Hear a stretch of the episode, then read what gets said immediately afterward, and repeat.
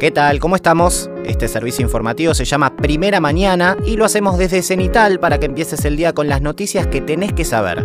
Mi nombre es Lautaro Torres, me podés decir Lauti, y la información está a cargo de Tomás Aguerre. Empezamos con coronavirus, como venimos haciendo, vamos de lo nacional a lo internacional. Se oficializó en el boletín oficial la decisión del pase sanitario desde el primero de enero. Continúa la suba de casos en Salta. Córdoba no registró fallecidos ayer y cerraron tres escuelas por un posible rebrote.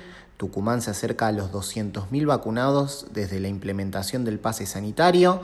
Recibió el alta el primer caso diagnosticado con la variante Omicron en el país y La Rioja registró un solo caso ayer. Ahora nos vamos a dar la vuelta al mundo en 40-45 segundos. Reino Unido confirmó el primer fallecimiento por la variante Omicron. La Unión Europea alerta que la variante Omicron se extiende por el continente más rápido de lo que es detectada. China registra su primer caso de la nueva variante.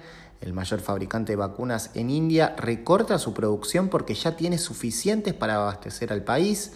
Massachusetts en Estados Unidos distribuye 2 millones de pruebas gratuitas de COVID-19.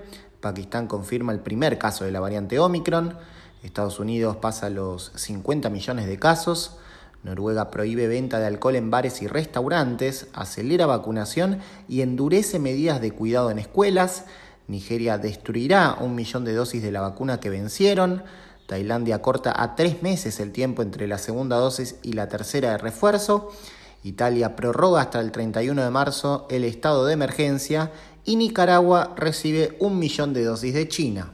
Pasamos al siguiente tema, presupuesto 2022. ¿Por qué? Porque el ministro de Economía, Martín Guzmán, presentó ayer en Comisión de Diputados el proyecto de presupuesto para 2022. Fue la primera reunión con la composición renovada de la Cámara. Vamos con algunas definiciones del ministro.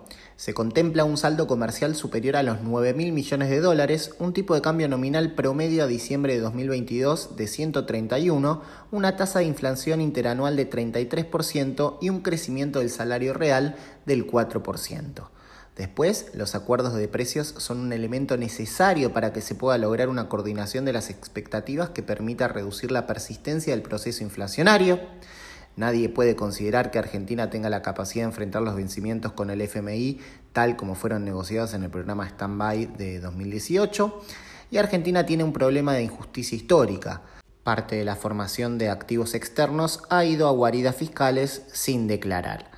Hoy exponen los ministros de Obras Públicas, de Salud y de Transporte, y tras las exposiciones se buscaría emitir dictamen para llevar el proyecto al recinto este jueves. Vamos al tema número 3 de la jornada, acuerdo por carne. El gobierno acordó con los frigoríficos el precio de 5 cortes populares disponibles para Navidad y Año Nuevo. Se destinarán 20 toneladas de carne para este acuerdo. Los cortes parrilleros ofrecidos serán el asado, el matambre, vacío, tapa asado y falda. Los cortes deberán estar disponibles en los puntos de venta adheridos en todo el país, entre los que se encuentran las carnicerías de ABC, los comercios nucleados en la Asociación de Supermercados Unidos, la Cámara Argentina de Supermercados y la Federación Argentina de Supermercados y Autoservicios. Por otro lado, el Ministerio de Agricultura dispuso la apertura del cupo de exportaciones de 20.000 toneladas de carne bovina a los Estados Unidos para 2022 y estableció sus criterios de distribución a través de la resolución 266-2021 publicada ayer en el Boletín Oficial. Con que seguimos con el tema número 4, Partido Justicialista. ¿Por qué? Porque el próximo sábado a las 11 de la mañana asumirá el diputado Máximo Kirchner como nuevo presidente del Partido Justicialista de la provincia de Buenos Aires.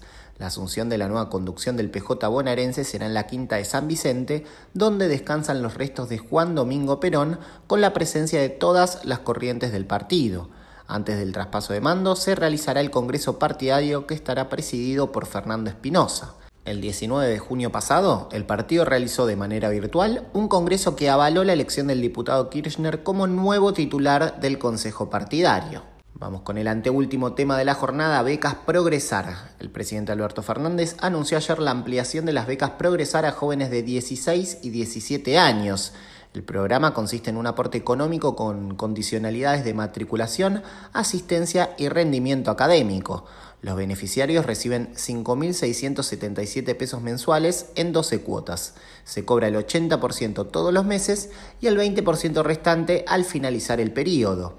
Con esta ampliación se incorporarían más de un millón de estudiantes de 16 y 17 años. De acuerdo al anunciado ayer, el financiamiento de la ampliación del programa se realizará con el Fondo Fiduciario Público que recibió fondos del aporte solidario de las grandes fortunas, un proyecto de ley aprobado en el Congreso durante 2020. Así llegamos al último tema de hoy, pero por eso no menos importante, cambio climático. ¿Por qué? Porque Rusia vetó en el Consejo de Seguridad de la ONU una resolución para clasificar al cambio climático como una amenaza a la paz y la seguridad internacional. La propuesta, impulsada por Irlanda y Níger y acompañada por 113 países, buscaba incorporar información sobre las implicancias en la seguridad internacional del cambio climático en las estrategias de manejo de conflictos y operaciones de paz. El Consejo debatió en otras ocasiones sobre el impacto del cambio climático y sus efectos desestabilizadores en algunas regiones del mundo, pero ayer se buscaba por primera vez emitir una resolución que vincule directamente al cambio climático como un peligro para la seguridad internacional en sí mismo. India, sin poder de veto, también votó en contra y China se abstuvo. Bueno, bueno, hasta acá por hoy. Te recuerdo que en www.cenital.com podés suscribirte a nuestros distintos newsletters. Te deseo el mejor de los días posibles, o al menos que te sea leve.